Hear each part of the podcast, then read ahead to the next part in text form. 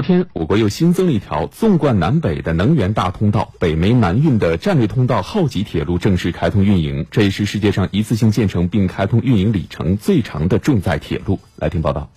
浩吉铁路首趟满载煤炭的货运专列正缓缓驶出，一路向南驶向我国的华中地区。过去由一个月才能到达里程，现在最快一天就能到达。重载铁路对于货运铁路的意义，相当于高铁对于客运铁路的意义，是集中了基础设施建设、车辆制造、运营等多方面综合的升级。浩吉铁路北起内蒙古浩勒抱吉南站，南至江西吉安站，全长超过一千八百公里，这也是世界上最长的重载铁路，年预计运输能力两亿吨。作为国家北煤南运的战略新通道。浩吉铁路改变了以往煤炭运输由西向东，再经过海运、江运才能到达华中地区的状况。这条铁路开通后，从蒙西地区到江西地区，全程运输时间在三十小时左右；到湖北地区，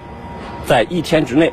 运输时间较海进江方式成倍压缩。铁路沿途还建成了包括路网联络线、专用线和煤炭集运站等八十六个大型配套项目。打通了煤炭产地和消费地的最后一公里路。